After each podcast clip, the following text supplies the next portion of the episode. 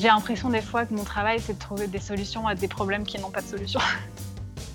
J'aborde mes personnages un peu euh, comme des tableaux de couleurs. En tant que créatif, on a quand même un peu une responsabilité par rapport à ce qu'on raconte. Anne-Aurélie Pilet a eu plusieurs vies, toutes reliées par le fil du costume. Elle a travaillé pour la télévision française, notamment sur la série Le Bureau des légendes. Elle a ensuite été styliste à Londres pour des publicités, mais aussi costumière de courts et longs métrages indépendants reconnus. Puis elle s'est envolée à New York où elle a été acheteuse pour le Metropolitan Opera et a habillé Jake Gyllenhaal sur les planches. Elle vit désormais à Los Angeles et j'ai la joie de l'interviewer aujourd'hui. Le soleil va se coucher à Paris, il s'est levé à Los Angeles. Anne-Aurélie, merci d'être ma quatrième invitée de Profession Costumière et bienvenue. Salut Céleste, merci. Je suis très contente d'être sur ton podcast. Alors pour commencer, est-ce que tu peux nous raconter comment tu es arrivée au costume? Alors euh, bah, ça remonte euh, à assez longtemps en fait. Euh, donc vers 7-8 ans, ma, mère nous a tous, mes frères et sœurs et moi, inscrits au conservatoire de Dijon de musique. Mhm. Et en fait, c'est grâce à la musique que j'ai découvert le milieu du spectacle notamment. J'étais dans des classes à horaire aménagé musique, donc j'allais au conservatoire tous les deux après-midi par semaine. Et euh, on avait des cours de musique, mais on, avait aussi, on devait aussi aller voir des répétitions générales euh, d'opéra et de concert, hmm. et de ballet aussi. Et en fait, c'est vraiment l'opéra qui m'a donné envie de, de, faire les costumes. Euh, donc vers, ouais, vers 10 ans, enfin assez tôt, en fait, je me suis dit, ah, bah, j'aimerais bien soit faire les décors, soit faire les costumes, ou faire tout. Enfin, je ne savais pas trop encore. Enfin, en fait, je me suis dit, ah, bah, c'est drôle, il y a des gens qui font ça comme métier. quoi. Hmm, quand même très vite, oui, tu as identifié que c'était un métier à part entière euh, et qui t'a attiré. ouais, et euh, par contre, j'avais pas du tout compris que ça pouvait être la même chose dans le cinéma. Enfin, pour moi, à ce hmm. moment-là, je voyais vraiment que euh, que le spectacle. Et bon, en parallèle, je faisais aussi des arts du cirque, donc j'allais pas mal aussi au cirque. Donc j'ai été pas mal. Enfin, mes parents viennent pas du tout d'un milieu créatif, mais mais je pense que ma mère, elle a quand même une sensibilité artistique et donc on a toujours été, euh, on est pas mal allé au théâtre et, euh, et à l'opéra et au cirque. Donc, euh, ah oui, vous avez une belle éducation culturelle. Ouais, voilà, c'est ça qui m'a vraiment donné envie de, de, faire ça. Et puis bon, après, donc évidemment, quand je suis arrivée au collège, quand je suis arrivée au lycée en seconde, quand j'en ai parlé à la conseillère d'orientation, tu as dû avoir un franc succès. Voilà, pourquoi je voulais faire ça alors que j'étais plutôt une bonne élève en plus. Hmm. Euh, donc on a commencé à me dire ah bah tu pourrais faire un CAP couture ou des choses comme ça et et euh, enfin moi je me disais c'est pas vraiment ça que j'ai envie de faire enfin c'est pas la couture qui m'intéresse c'est vraiment l'aspect créatif euh, de raconter des histoires en fait et et donc j'ai fait mes petites recherches en fait de mon côté et je crois, en seconde, j'ai découvert euh, l'ENSAT et le TNS euh, mhm. en cherchant sur Internet, etc. Et, je me suis dit, bah, c'est ça que je veux faire. Donc après, tout mon cursus a été un peu... Euh, enfin, j'ai choisi mon cursus en fonction de, de ces deux écoles qui, qui prennent uniquement à Bac plus 2. D'accord. Donc voilà. Donc en fait, j'ai vraiment, enfin voilà, je savais vraiment ce que je voulais faire. Tu t'es vraiment trouvé toi-même ton parcours, c'est super. Et donc j'ai fait, ouais, j'ai fait un bac littéraire en fait, euh, j'avais pas vraiment envie de me spécialiser. Enfin, j'aimais vraiment l'école, j'adorais mes cours de littérature, euh, j'adorais la philo, j'adorais l'histoire. Donc euh, j'ai fait, voilà, j'ai fait un bac L. Puis après, j'ai fait, un, j'ai fait une mise à niveau à appliquer et un BTS euh, design de mode avant de rentrer à Pour te préparer. Ouais, et après, c'était combien de temps tes études à l'ENSAT? Alors l'ENSAT, c'était deux ans. Je crois que ça a changé depuis. Euh, mais ouais, c'était deux, c'était deux ans pour moi. Et c'est une école où tu as beaucoup appris? Euh, Oui, alors en fait, c'est. C'est marrant parce que enfin, je dirais pas qu'aujourd'hui, euh, dans mon travail, je ne sais pas si l'école m'a vraiment appris à être costumière. Enfin, Ce hmm. que je fais aujourd'hui, c'est très différent, la vie réelle de ce qu'on apprend à l'école. Mais hmm. je pense que ça m'a vraiment donné une ouverture. Sur... Enfin, pendant deux ans, j'ai vraiment eu l'espace pour être créative. Et c'est quand même, euh, enfin, c'était quand même vraiment deux années euh, super enrichissantes pour ça. Et, et je pense que j'ai appris à gérer cette créativité et à l'utiliser hmm. euh, de manière professionnelle. Voilà, et après, on a, eu, on a des super workshops. Enfin, c'est vraiment une école. On est six dans la classe. Ah oui, c'est top. Ouais, avec des professionnels qui, qui vous donnent cours.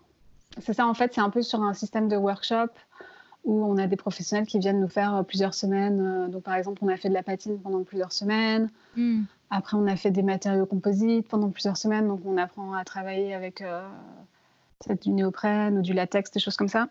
Hmm. Après, on a, on a aussi une, une prof qui était costumière euh, aussi, euh, à la télé, aussi, plutôt à la télé. Ouais. Donc, on a fait quand même aussi un peu de, de dépouillement, des choses comme ça.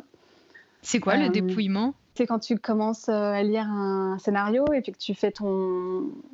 Alors, en anglais, on dit breakdown, mais tu fais par personnage, tu fais bah, ton, ton, dépouillement. Je ne sais pas trop comment expliquer, mais en fait, c'est en fait, c'est une fois que tu as lu ton scénario, par personnage, tu vas savoir euh, dans quelle scène le personnage apparaît, euh, combien il y a de jours dans le script. Ça te donne toutes ces infos-là qui te permettent ensuite de faire ton budget hmm. et puis qui te permettent euh, de, de faire ta, ta, créa aussi. quoi.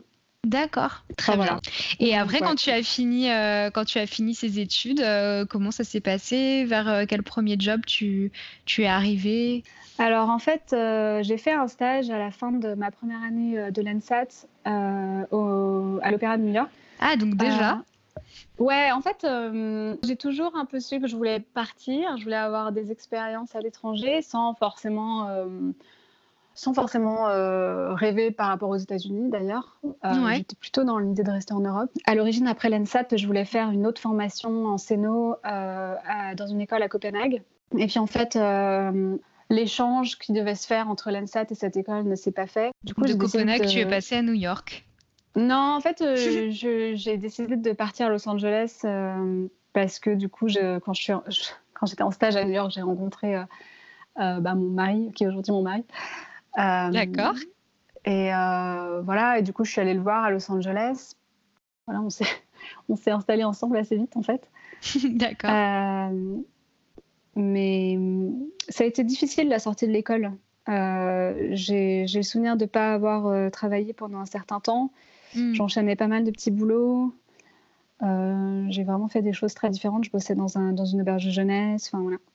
J'ai donné des cours. difficile. Ouais, c'est. En fait, parce que l'ENSAT, c'est à Lyon.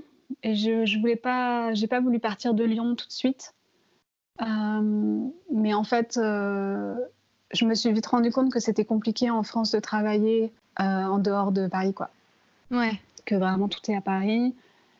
Donc, euh, bon, après, je voyageais pas mal entre Lyon et Los Angeles, du coup. Donc là, j'ai mm. eu des expériences un peu à Los Angeles où je faisais, j'ai, bossé sur mon premier euh, long métrage là-bas en tant que, en tant que stagiaire.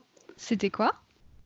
C'était, ça s'appelle Excess Flesh. C'est un, c'est un film indépendant qui est qui a eu gagné un prix à, South, Southwest. Tu sais, c'est un ah festival euh, au Texas. Oui, ce festival, euh, tout à fait. Ouais, ouais de films indépendants.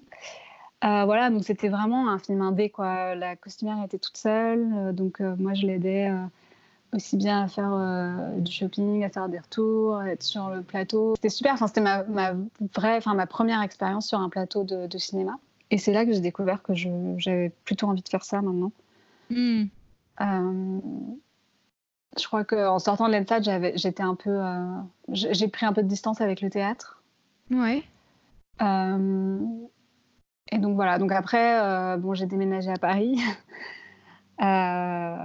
et j'ai commencé à bosser au, au, vestiaire, qui est un loueur de costumes. Oui. Et après, bah, j'ai eu euh, le job là sur le bureau de légende où j'étais euh, régisseuse costume. Qu'est-ce que tu peux nous raconter un peu? Comment t'es arrivée sur le projet? Qu'est-ce que cette expérience t'a appris? On en parlait un peu avec Alice Cambournac euh, dans l'épisode précédent, qui disait que c'est vraiment difficile de travailler sur une série comme ça parce qu'il y a énormément de, de, pays, de personnages, que c'est un gros travail. Donc, est-ce que tu peux nous raconter un peu?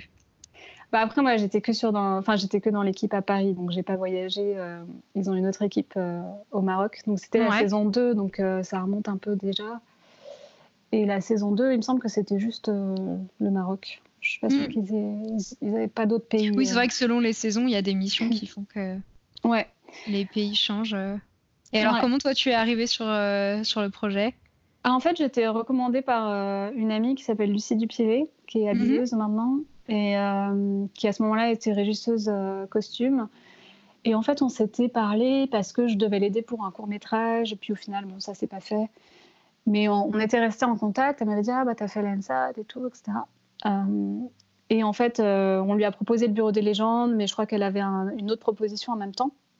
Donc, du coup, elle m'a dit bah, Si tu veux, je donne ton nom et puis tu, tu vas faire un entretien, puis tu verras. Donc, voilà. Donc j'ai fait un entretien avec la chef costumière, Sandrine. Et puis, euh, bah, elles m'ont prise. Et puis, euh, je suis restée sur ce projet pendant six mois, je crois. c'est très ah long. oui, c'est une belle expérience. Ouais. C'est très long, mais euh, écoute, ça a été vraiment ma meilleure formation. J'ai tout appris sur ce, sur ce projet-là. C'est trop bien.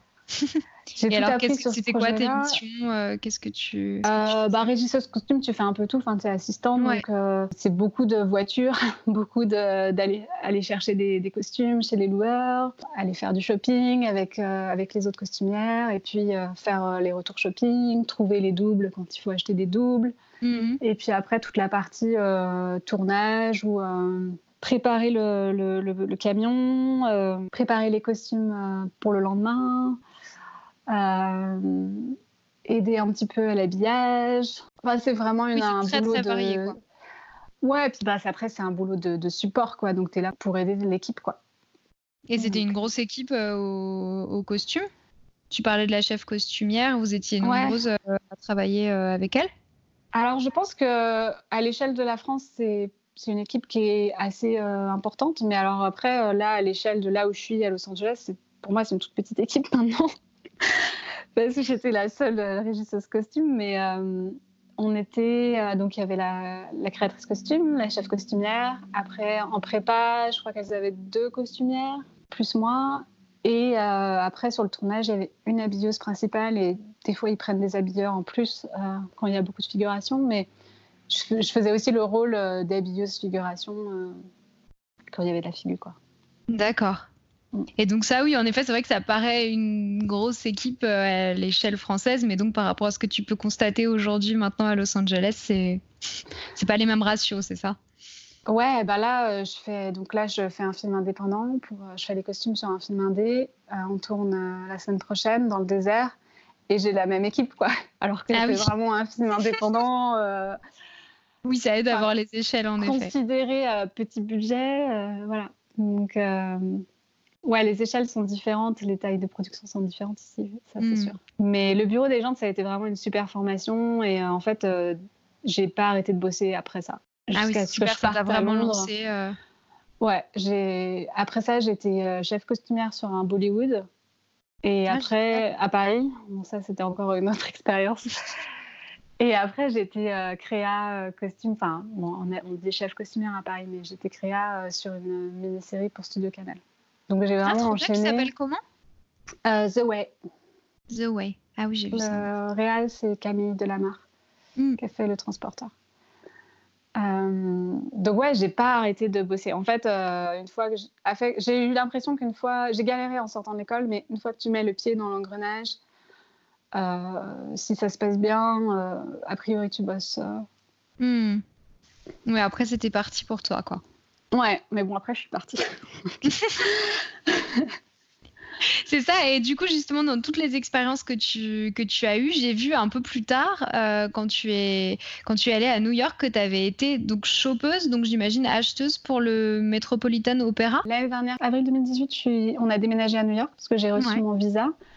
Donc, euh, c'était un déménagement vraiment euh, rapide parce qu'en fait, une fois que tu reçois ta green card, tu es obligé de déménager tout de suite. Ah bon, je sais. Enfin, tu as un délai, mais qui est assez court pour déménager. C'est court, ouais. Ouais. Euh, donc, on est parti de Londres, euh, un peu comme ça, euh, un peu à l'arrache, et on est arrivé à New York, puisque mon mari il vient de, du New Jersey. D'accord. Et donc, ma green card était, était là-bas, donc il fallait que je déménage là-bas en premier. Hmm. Et puis, bah, ça tombait bien parce que j'avais des contacts en fait à New York, vu que j'ai fait mon stage là-bas. Ouais. Et bah, c'est un stage qui s'est qui s'est plutôt euh, vachement bien passé parce que j'ai gardé contact avec eux pendant toutes ces années. Donc euh, en fait, quand je leur ai dit que, que j'arrivais à New York, euh, ils m'ont direct proposé un job. Quoi. Ah oui, c'est génial. C'était combien d'années après ton stage? Ah, c'était 5 ans. Ouais, et puis c'est surtout que ma maîtresse de stage à ce moment-là, qui était l'assistante de la chef du département costume, est devenu chef hmm. il, y a, deux ans, je crois. Parce que la personne est partie à la retraite. Qu'elle a une promotion. Ouais. Donc voilà, donc j'ai commencé alors les premiers mois, comme ils m'ont proposé, enfin elle m'a, en fait j'ai eu un, voilà, elle m'a dit bah viens me voir, etc. Viens dire bonjour à, l'équipe, parce que bon, en plus c'est des grosses machines, mais les gens, les gens restent en fait à l'opéra. Enfin, donc en quatre hmm. ans ça n'a pas beaucoup bougé. Bon, il y a des gens qui ont évolué, qui ont changé de poste, mais mais ça reste quand même les mêmes personnes. Donc elle m'avait dit ah bah viens nous voir, etc. Donc moi j'y suis allée en mode bah je, je passe dire bonjour. Puis en fait direct elle m'a dit bon bah tu veux faire quoi euh? Et donc j'avais pas du tout euh, réfléchi à ça sur le coup, j'ai dit, bah, je, veux bien faire euh, euh, craft. Alors, craft, c'est euh, c'est pas de la patine parce que à l'Opéra de New York, la patine, c'est pour les décors. Mm-hmm. Donc, en fait, c'est un peu bizarre, mais la patine sur les costumes ne fait pas partie du département en costume. Mais c'est tout ce qui est couronne, bijoux, finition ah, de costume. D'accord. Et euh, en fait, la personne qui s'occupe de ça, euh, je m'entendais très bien avec elle. Enfin, j'avais fait une partie de mon stage avec elle. Mm -hmm. J'ai dit, bah, je veux bien rebosser avec elle. Puis après, au bout d'un mois, je me suis rendu compte que je, m'ennuyais, quoi. Enfin, c'était pas trop mon mhm. truc. Donc, elle m'a mis euh, au shopping. Et là, je me suis vraiment éclatée. je suis restée quasiment toute la saison. Et alors, comment, comment, ça se passait? Ouais, alors le shopping, en fait, je passais mes journées à faire de l'échantillonnage. Euh, alors échantillonner des tissus, mais aussi des boutons, des finitions de costumes, des dentelles, de, la passementerie. En fait, au Met, euh, ils fabriquent quasiment tout. Donc, euh, hmm. après, ils sous-traitent aussi à certains. en fait, ils ont un manque de place. Donc, donc des fois, ils ah sous-traitent aussi à d'autres ateliers dans New York. Donc, j'allais aussi visiter d'autres ateliers, chercher des costumes pour les essayages dans ces ateliers-là. Et puis, euh, aller chercher des chaussures. Ils font fabriquer des chaussures à l'extérieur de l'opéra aussi. Hmm. Euh, donc, en fait, euh, j'ai vraiment découvert New York en quelques mois. Je connaissais tout, quoi. Ça devait être passionnant, oui, parce que tu devais sillonner tout le temps la ville. Ouais. Et puis, en fait, tout est concentré au même endroit à New York. Il y a le Fashion District. Tous les fournisseurs sont au même endroit. c'est dans une échelle de genre 10 rues, quoi. Ah oui, d'accord. Ouais, donc euh, je passais ma journée. Donc là, c'était ta nouvelle maison, quoi. ouais, ouais. Et euh, c'est vrai que c'est super. Enfin, c'est vrai que je sais, euh, si tu me demandes où trouver quoi à New York, je peux te dire. je peux te dire. Que ce pas soit un bouton ou un, ruban, tu es experte. Bah oui, si je dis pas de bêtises, je crois que quand tu avais pris euh, le, la main sur le compte de femmes françaises, euh, tu étais en train de faire ce job. Parce que moi, j'ai des souvenirs de stories que tu avais faites magnifiques, justement, avec des murs entiers de boutons, de tissus, de. Ouais. Ça avait l'air vraiment magnifique. Et tu travaillais sur euh, les, pièces qui étaient là dans cette saison? C'était c'était des époques différentes, du coup, j'imagine, ou c'était il y avait du contemporain. Tu t'as mixé plusieurs euh, univers? Il n'y a pas beaucoup de contemporain à l'Opéra de New York. Ils essayent d'en faire, mais ils sont pas très. L'opéra euh, aux États-Unis, c'est entièrement financé par des fonds privés. Oui. Ah oui, d'accord, oui, oui. Donc c'est pas hyper avant-gardiste comme ce qu'on peut faire en Europe, ce qui est assez dommage. Hmm. Mais euh, en fait, ils ont aussi un système, enfin, c'est vraiment une grosse machine, l'Opéra de New York, parce qu'ils ont des spectacles qui changent quasiment tous les soirs. Ah oui. Donc en fait, on travaille sur tous les spectacles de la saison en même temps quasiment. Et euh, donc il y a des, nouvelles productions, puis il y a aussi des, des, productions qui ressortent. Et là, la difficulté, c'est que souvent, il faut donc ils doivent refaire des costumes parce que c'est pas forcément les mêmes chanteurs et il faut trouver les mêmes choses. Donc, par exemple, on va me dire euh, bon, bah voilà, il y a ce costume-là qu'il faut qu'on refasse. Il faut trouver le, tissu le plus similaire possible, les boutons les plus similaires possibles, parce qu'en fait, la créatrice costume qui a fait ces costumes, elle n'est pas réembauchée pour, le, pour la, la reproduction. C'est-à-dire qu'en ah fait, on a, il y a un système de. Il y a une créatrice costume dans l'opéra qui, gère toutes les, les, productions qui reviennent. Donc ça, ah c'était un peu la euh, difficulté où des fois tu te retrouves euh, dans des situations complètement absurdes où tu dois trouver un bouton d'il y a cinq ans et on te dit, euh, bah, tant que tu n'as pas fait tous les magasins de boutons, bah, tu continues. Ah oui, d'accord. Donc c'est, c'est une échelle d'excellence, l'opéra de New York, qui est juste folle. ah oui, un niveau de détail. Un niveau de détail et puis bon bah ils ont les moyens en fait pour faire ça. Mm. Donc euh, donc voilà, on peut te dire vraiment, euh, il faut trouver ce bouton absolument.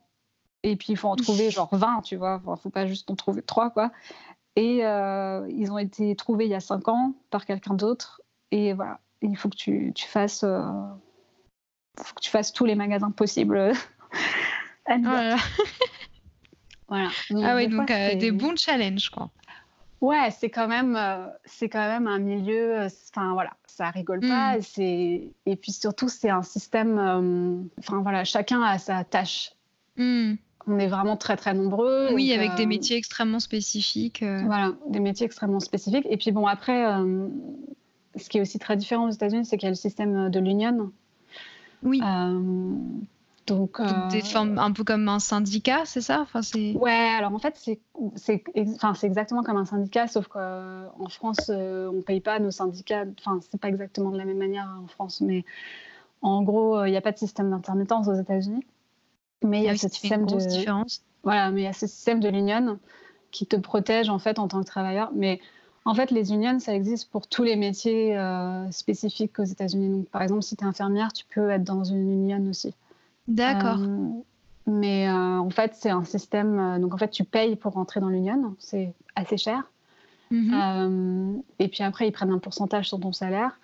Et ça Ah te oui. permet aussi d'avoir euh, ta sécurité sociale et ta retraite. Et tu dois repayer tous les ans. En fait, bon, c'est un peu. euh, Enfin, moi, en tant que Française, j'ai un. Comment dire J'ai un avis un peu mitigé sur l'union. oui, ça a dû te faire un drôle d'effet. Bah, tu payes quand même pour être protégé et tu, tu, tu leur donnes vraiment beaucoup d'argent. Mm. Mais par contre, en contrepartie, c'est sûr que euh, bon, tu es bien payé et puis euh, alors tu dois faire tes pauses toutes les deux heures. Enfin, c'est hyper réglementé. quoi. C'est-à-dire qu'à l'opéra, toutes les deux heures, il y a une pause. Si tu fais pas ta pause, tu vas te faire engueuler. On va te dire non, faut que tu fasses ta pause. Ah oui, d'accord. Ah oui, c'est très très différent de Voilà. en France. D'accord. C'est très différent du système de travail en France et, euh, et c'est pareil euh, dans le cinéma ici.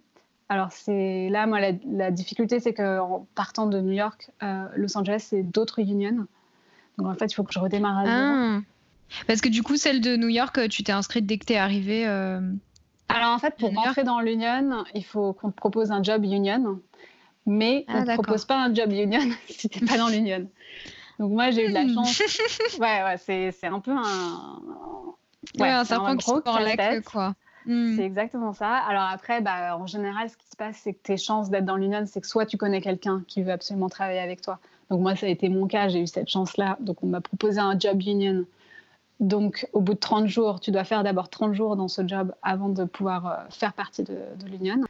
Mais euh, là, à Los Angeles, euh, j'ai pas forcément de contact. En plus, l'union ici est, est vachement plus difficile. euh, ils, sont, ils sont intégrer vraiment...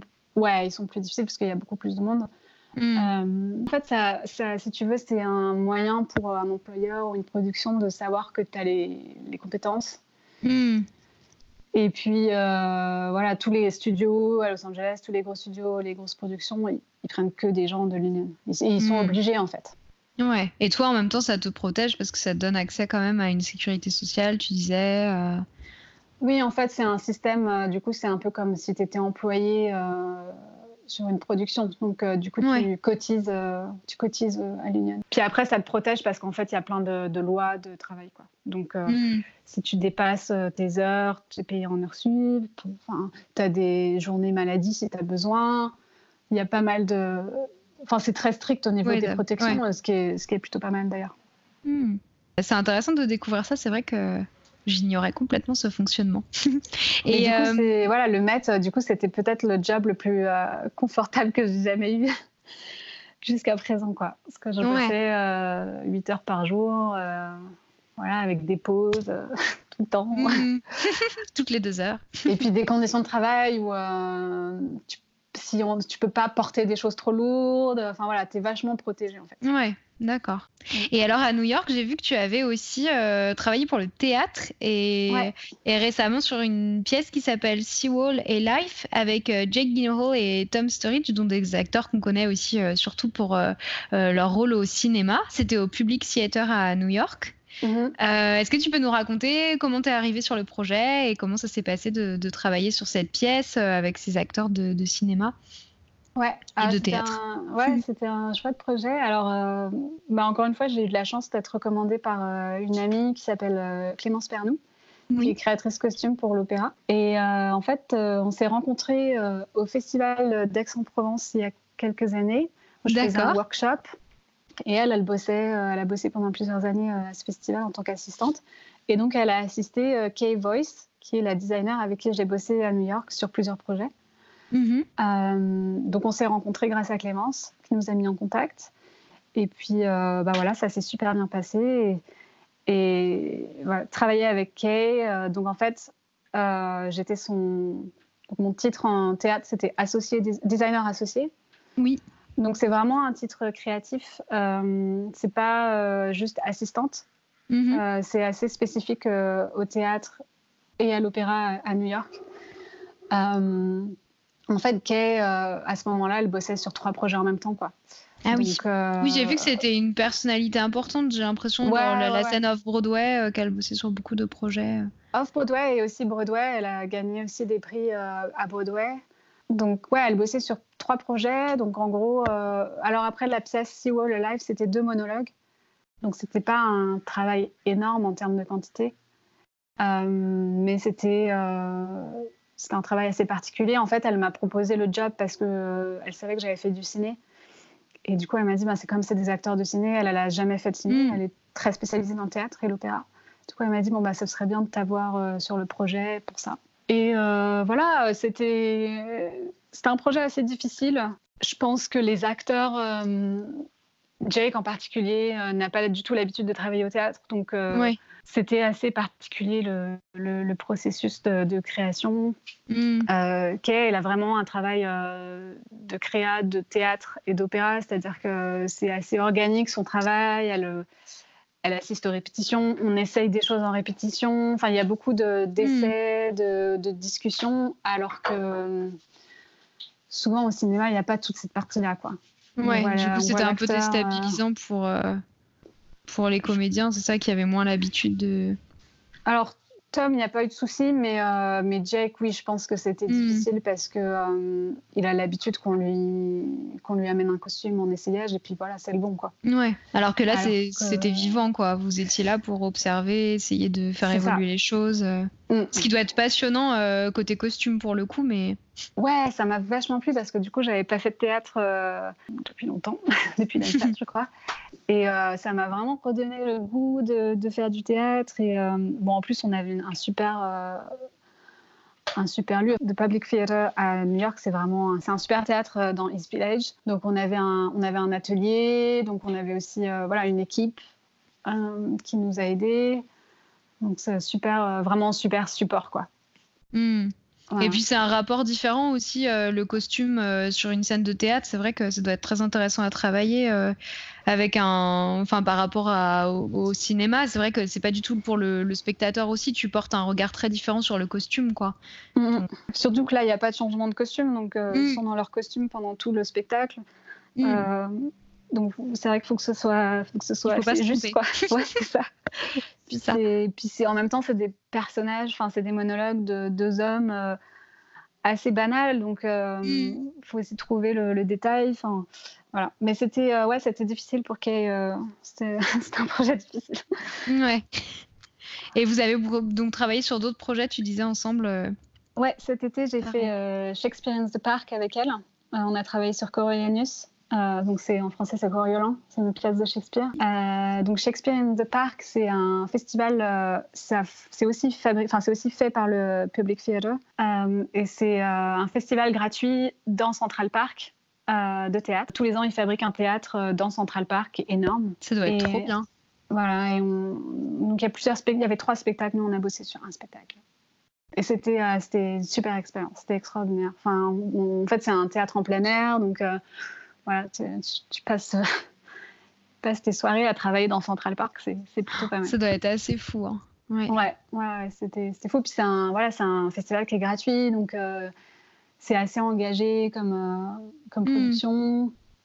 Donc là, on avait bossé sur donc Coriolan, c'est une pièce assez difficile de Shakespeare. Il y a vraiment beaucoup de personnages et des scènes de bataille, etc.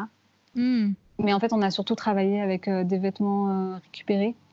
puisque le metteur en scène voulait, comment dire, situer la pièce dans New York dans plusieurs années après, un, après une catastrophe climatique. Donc c'était super intéressant. On a travaillé vraiment essentiellement en friperie.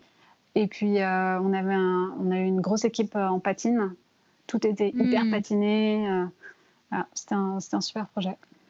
Ah oui, ça a l'air hyper intéressant aussi. Mm. Si jamais tu as des, des, photos à me partager, euh, je pourrais les, les relayer sur Instagram. Et alors, euh, une autre question que je voulais te poser, euh, on a parlé de plusieurs de tes expériences et je me demandais qu'est-ce qui te plaît le plus dans ton métier? Je pense qu'il me plaît le plus, c'est le, le, changement, la remise en question permanente, apprendre des nouvelles choses sur chaque projet. ouais, j'ai vraiment l'impression d'apprendre euh, à chaque fois que je fais un nouveau, un nouveau projet. Mm. Et puis, euh, bah, ça a déjà été évoqué dans, dans, un, dans, un, autre de, dans un autre de tes interviews, mais euh, j'aimais bien aussi la notion de un peu chasse au trésor. Oui. Et c'est un peu ça, vraiment. Enfin, je peux vraiment. Oui, tout à fait. C'est Julie Miel qui en parlait. Mm. Ouais, c'est vraiment ça, quoi. C'est j'ai l'impression des fois que mon travail, c'est de trouver des solutions à des problèmes qui n'ont pas de solution.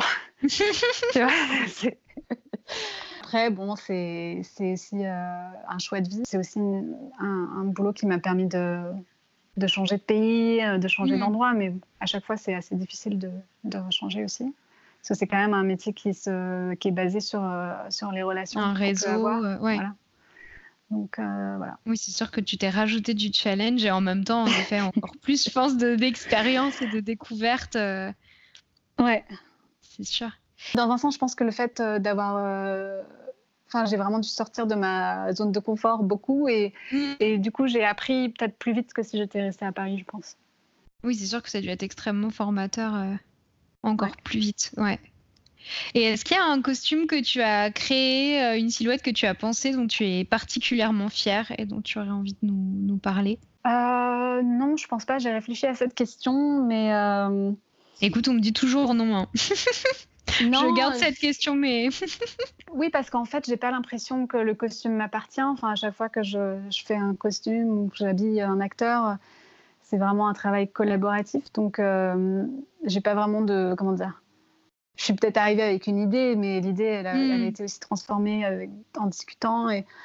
Mais euh, après, je, bon, je suis fière d'avoir travaillé dans certains endroits, c'est sûr, d'avoir rencontré certaines personnes. Et puis je crois que euh, mon challenge en tant que jeune costumière, c'est c'est de, gagner la confiance des acteurs, surtout quand tu travailles avec des acteurs assez connus ou des mm-hmm. acteurs qui sont voilà qui sont là j'ai sur un court métrage euh, à, Londres j'ai travaillé avec Anna Friel qui est une grande actrice Russell Tovey aussi euh, c'est difficile de, quand tu es jeune de, de, gagner la confiance donc en général quand ça fonctionne et quand quand les acteurs quand je vois que les acteurs sont contents et qu'ils mm. ont le, costume fonctionne et que voilà et qu'ils me disent merci, bah là c'est vraiment une fierté. Ouais, ouais c'est des belles victoires. Mm. Et est-ce qu'il y a des costumes de, cinéma, de théâtre, euh, d'opéra qui te plaisent euh, particulièrement, qui t'ont inspiré? Tu nous as raconté que vraiment c'était le, le de voir des spectacles sur scène qui t'avaient donné envie de faire ce métier quand tu étais petite. Est-ce qu'il y a des, des, images qui restent et qui t'inspirent souvent euh? Alors oui, je pense que bah, ce qui, qui m'a marqué, c'est l'opéra quand j'étais jeune. Après, bizarrement, aujourd'hui, c'est d'autres choses qui me, qui me marquent parce que j'ai un autre euh, regard. Hmm. Euh, je pense qu'aujourd'hui, ouais, aujourd'hui, je suis passionnée par euh, les costumes contemporains. Mm-hmm. ça, c'est vraiment, c'est vraiment ce qui me plaît le plus dans mon métier, beaucoup plus que l'historique. Je suis pas une fanat de, de costumes d'époque. Par exemple, j'adore les costumes sur Big Little Lies. Les costumes ah, faits par Alex Fredberg. Mm. je trouve ça hyper intéressant parce que c'est réaliste et en même temps, elle arrive à créer. Donc, il y a cinq femmes mm. qui vivent dans cette même ville richissime de Californie à côté de San Francisco. donc, c'est vraiment un microcosme. Et pourtant, ces cinq femmes, elles ont toutes des univers hyper différents Mm. Euh, des personnalités hyper différentes et qui se retranscrivent dans, dans, leurs vêtements. Et ça, je trouve ça vraiment intéressant et parce que c'est comment, comment arriver à créer des univers alors qu'elles sont toutes, euh, au fond, euh, assez similaires. Enfin, je veux dire, d'un point de vue social et bon, à part une ou deux, tu vois, mais donc ça, ça, ça, j'ai trouvé ça super bien fait. Après, j'aime bien, j'aime bien les personnages de Michel Gondry en général. Oui. Euh, les films de Jim, Jim Jarmusch aussi. Ouais, je suis assez euh, passionnée par. Euh, il y a un costume aussi qui m'a qui m'a vachement marqué quand je faisais mes études. C'était les costumes dans Paris, Texas. Voilà, ce gars qui est en costard dans le désert avec cette casquette rouge. Enfin, c'est. Pourtant, oui, c'est des images qui restent. Ouais, et pourtant on y croit complètement, mais mais c'est un peu surréaliste. Enfin, je sais pas, j'aime bien, euh, j'aime bien les personnages contemporains. J'aime bien en fait les personnages de tous les jours, mais qui ont un truc euh, un peu poétique, quoi, qui ressort à mm. travers leur costume, comme les, bah, comme les personnages de, de Michel Gondry, par exemple. Mm. Oui, c'est vrai qu'il a un univers très, très délicat, très poétique. Euh. Ouais, et pourtant, c'est des personnages bon, un, peu, un peu doudingues des fois, mais, hmm. c'est des costumes qui sont réalistes. Enfin, je dirais rien de. Enfin, au premier abord, c'est pas. Euh, ça peut oui, c'est dans le détail euh, que. Simple, mais. Mm. Et alors, euh, je voulais qu'on parle un petit peu d'Instagram parce que euh, tu es présente sur ce réseau et moi, je t'ai connue grâce à ton takeover du, du compte euh, Femme Française. et tu as un très beau compte que tu décris comme un mur d'inspiration et où tu partages les coulisses de ton métier. on peut voir plein de choses de ton quotidien et c'est assez passionnant. Moi, je trouvais que c'était vraiment une jolie manière de faire découvrir cette profession. Et du coup, voilà, est-ce que tu peux nous parler un peu de ta relation à Instagram, de ce que tu as envie d'y partager? Et je me pose aussi une autre question, je te dis tout d'un coup. C'est euh, est-ce qu'aux États-Unis, tu ressens aussi peut-être, parce que je sais qu'il y a beaucoup de métiers où Instagram, c'est aussi un peu une carte de visite professionnelle, et je me disais que mhm. peut-être aux États-Unis, tu ressens ça encore davantage qu'en France. Euh, alors j'ai commencé euh, mon compte professionnel Instagram quand j'étais à Londres. J'ai eu un moment, c'était assez difficile Londres. je crois que c'était une ville pas très accueillante. J'ai mhm. bon le, comment dire le le réseau de costumiers là-bas est assez fermé, mais comme il peut l'être en France par ailleurs. Mm. Sauf que, bon, à Paris, j'étais française, c'était peut-être plus facile. du coup, j'ai commencé à. En fait, euh, mon compte Instagram, Instagram professionnel, c'est, il est lié à un blog que j'ai commencé à ce moment-là, où je me mm. disais, ben, en fait, j'aimerais bien parler de, de mon métier, des challenges qu'il peut y avoir en tant que costumière, euh, slash styliste parce qu'à ce moment-là, je faisais de la pub pas mal. Et je me disais, ouais, en fait, j'ai jamais trouvé euh, d'éléments euh, là-dessus, enfin sur Internet. Hmm.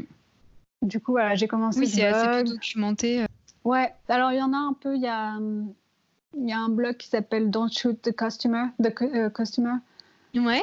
qui est un blog américain sur les costumes, mais c'est très technique. Enfin, son approche mm. est vachement euh, sur euh, bah, comment euh, faire une scène avec du, sang ou enfin voilà c'est plus c'est presque plus un blog sur l'habillage ou sur mm. l'aspect technique du mm. tournage et moi j'avais plutôt envie de parler de créativité de comment comment trouver du travail enfin toutes ces choses là je savais pas trop comment aborder Instagram en tant que costumière parce que on n'a pas forcément un esthétique enfin moi j'ai pas quand je regarde mon travail j'ai peut-être quelque chose qui s'en dégage, mais j'en ai pas forcément conscience parce que chaque projet est une nouvelle euh, histoire, chaque projet est un nouvel univers avec un, un metteur en scène différent. Donc, euh, c'est pas forcément cohérent, euh, comment dire, esthétiquement parlant pour Instagram. Oui.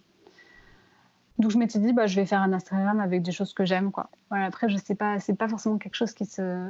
Je sais pas si c'est un truc qui se dégage dans mon travail de costumier, en tout cas. Tu vois, je cherche pas à, faire un truc esthétique forcément quand je bosse sur un mm. film. Enfin, je, travaille sur un personnage. Mmh. Non, mais je vois ce que tu veux dire, mais c'est vrai qu'il se dégage quelque chose de très personnel, je trouve, quand on va sur ton compte. Et puis, euh, ça répond, moi, à, une... enfin, quelque chose dont je m'étais rendu compte sur le manque un peu d'informations qu'on pouvait avoir sur, euh, sur ta profession. Et, et c'est vrai que, je... enfin, moi, je me rends compte aussi avec le podcast que ça intéresse plein d'amis qui sont qui travaillent pas dans le cinéma, mais qui sont, qui sont cinéphiles et qui n'ont pas forcément penser à la question du, costume, qu'il y avait des gens derrière qui travaillaient dessus et que ça intéresse beaucoup. En fait, je pense qu'il y a un côté aussi grand public euh, de faire découvrir le métier et c'est vrai que je trouve qu'Instagram, c'est une belle opportunité et toi, ce que tu partages, euh, c'est hyper intéressant, même pour des gens, je pense, qui sont pas du tout. Euh, dans, ce, dans cette profession-là. quoi. Bah, merci. Bah, après, je, me, je me suis dit aussi, c'est peut-être aussi des choses que j'aurais aimé lire, tu vois, quand je suis sortie de l'école ou quand j'étais à l'école où euh, il n'y a pas d'approche euh, vraiment professionnelle à l'école. Enfin, on est quand même dans une bulle euh, créative. On te fait croire que tu vas être créateur costume en sortant de l'ENSAT, alors que c'est pas du tout la réalité. Donc, euh, j'avais aussi envie de parler de tout ça, quoi, de la, réalité hmm. du métier, le quotidien. Euh. Ouais. Et justement, tu parlais de ton goût, et alors moi, en, parcourant un peu ton, compte Instagram, justement, j'ai eu l'impression que tu avais un goût très prononcé pour les, couleurs, marier des couleurs vives et, le, et une passion pour le fuchsia. J'ai l'impression, peut-être que je me trompe. et du coup, voilà, est-ce que, est-ce que j'ai raison ou pas, et est-ce que tu peux nous en parler Oui, c'est le cas? Bah, je pense que hum, J'aborde, enfin, je me suis rendu compte récemment que j'aborde quand même euh, mon travail souvent par la couleur en premier. Mm. Euh, donc c'est vrai que souvent j'aborde mes personnages un peu euh, comme des tableaux de couleurs. Alors j'essaye de pas non plus être systématique là-dedans parce que je pense qu'il faut, enfin, j'ai pas envie d'être confortable dans un espèce de, tu vois, de système. Oui. Allez, je commence par faire des couleurs parce que bon, en plus ça correspond pas forcément à tous les projets sur lesquels je travaille, mm. mais mais je pense que j'ai quand même. Euh, j'utilise très peu de. Par exemple, je, me suis rendu compte que j'utilisais très peu d'imprimés dans les costumes. Euh, j'aime bien les aplats de couleurs, j'aime bien les textures dans la couleur, mais je ne suis pas trop euh, graphisme, imprimé, choses comme ça. Hmm. donc, oui, je pense que j'ai une. J'ai un goût pour la couleur. Après, je ne sais pas pourquoi aussi, mais je me dis toujours peut-être qu'un jour je ferai plus ce métier. Donc euh, j'ai aussi envie de, comment dire, de développer ma créativité autrement, si je peux. Hmm. Et de m'ouvrir d'autres portes. Des passerelles euh, vers d'autres métiers de la création? Ouais, je sais pas. Je me dis c'est c'est quand même un métier qui est, euh, qui est, très prenant, qui est toujours un peu difficile mentalement parce que tu sais jamais quand est-ce que tu vas retravailler. Ouais. bah surtout aux États-Unis où il n'y a, a, quand même pas le système de l'intermittence, donc quand tu travailles pas, ça peut être vite assez angoissant. Hmm. Euh, donc, euh, oui, je, je sais pas. Je...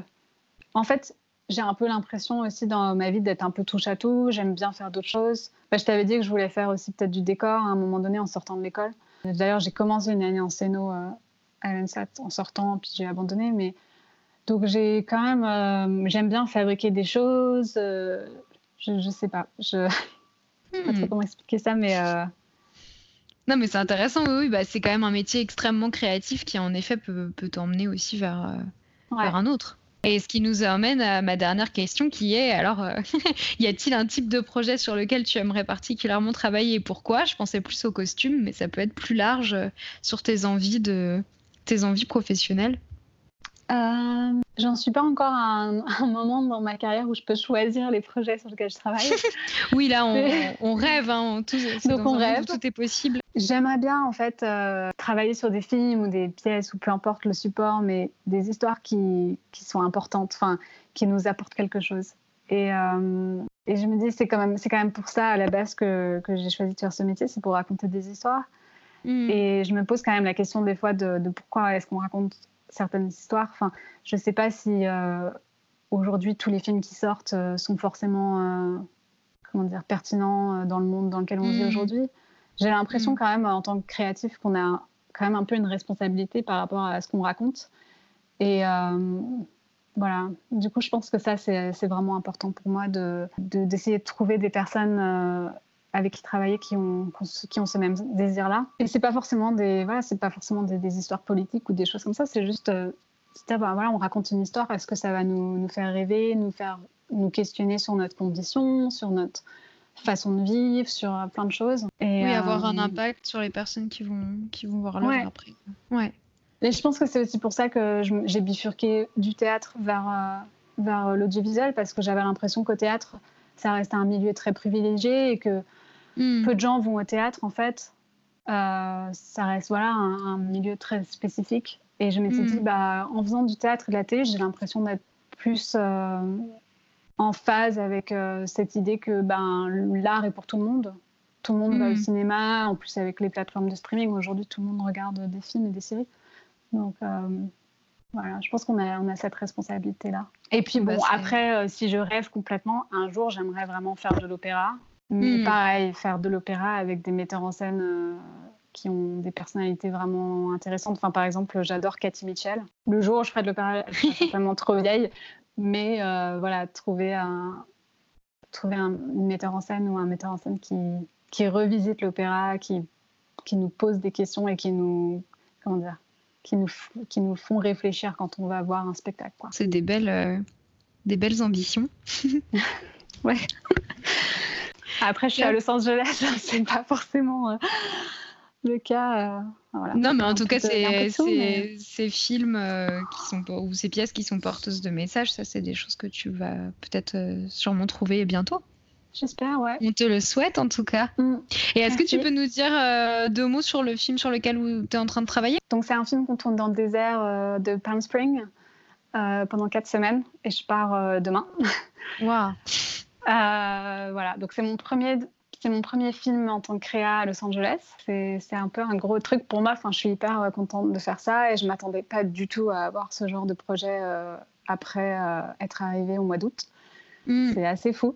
Ah oui, c'est super. Euh, j'ai une super équipe. Euh, voilà, j'ai rencontré le réalisateur complètement par hasard en répondant à une annonce. Et c'est qui ce réalisateur? Il s'appelle David Moreton. Et euh, son dernier film, c'était il y a 10 ans. Donc voilà, c'est pas. C'est vraiment un film indépendant. C'est une romance dans le désert entre deux, deux, personnages qui viennent de deux milieux complètement différents. C'est un peu bizarre parce que du coup, je connais pas du tout les... Enfin, j'ai jamais été en fait dans le désert encore. Donc euh, j'ai un peu l'impression des fois d'être un imposteur en habillant ces personnages euh, en tant que française. Mais euh, voilà, après, j'ai fait des recherches et puis je pense que si j'ai été choisie, c'est aussi parce que il voulait peut-être une autre approche. Mais, ouais, bien sûr. Et puis tu vas venir sur le tournage, donc tu pourras ajuster des choses aussi, j'imagine, en cours de route. ça va être fou comme expérience. Ouais, et puis bon, après, du coup, c'est un peu compliqué aussi parce que comme on part dans le désert, euh, il y aura aussi moins. Enfin, il y a quand même un peu moins de, possibilités de shopping là-bas. Donc, euh, c'est un peu une organisation. Ouais. Non, mm. enfin, on peut. Hein, il y, a, y, a, des malls un peu partout aux États-Unis. mais mais c'est pas les mêmes choses qu'à Los Angeles. Donc, euh, ouais. Bah, j'espère qu'on suivra l'aventure sur ton compte Instagram, justement. Ouais, je vais poster des stories. ouais, ouais, ouais. Je pense que ça va être cool. Je, je suis hyper, hyper excitée de faire ce projet. Ouais, c'est hyper excitant. Bah, félicitations. Merci. Et puis, euh, merci beaucoup euh, pour ton temps, euh, Anne-Aurélie. C'était passionnant d'en savoir plus sur, sur ta carrière. Merci à Anne-Aurélie Pilet d'avoir confié à Profession Costumière son parcours très international, sa réflexion sur les professions du costume et ses envies pour le futur. Pour visualiser les costumes dont nous vous avons parlé, rendez-vous sur Instagram, profession costumière. A très bientôt pour un nouvel épisode.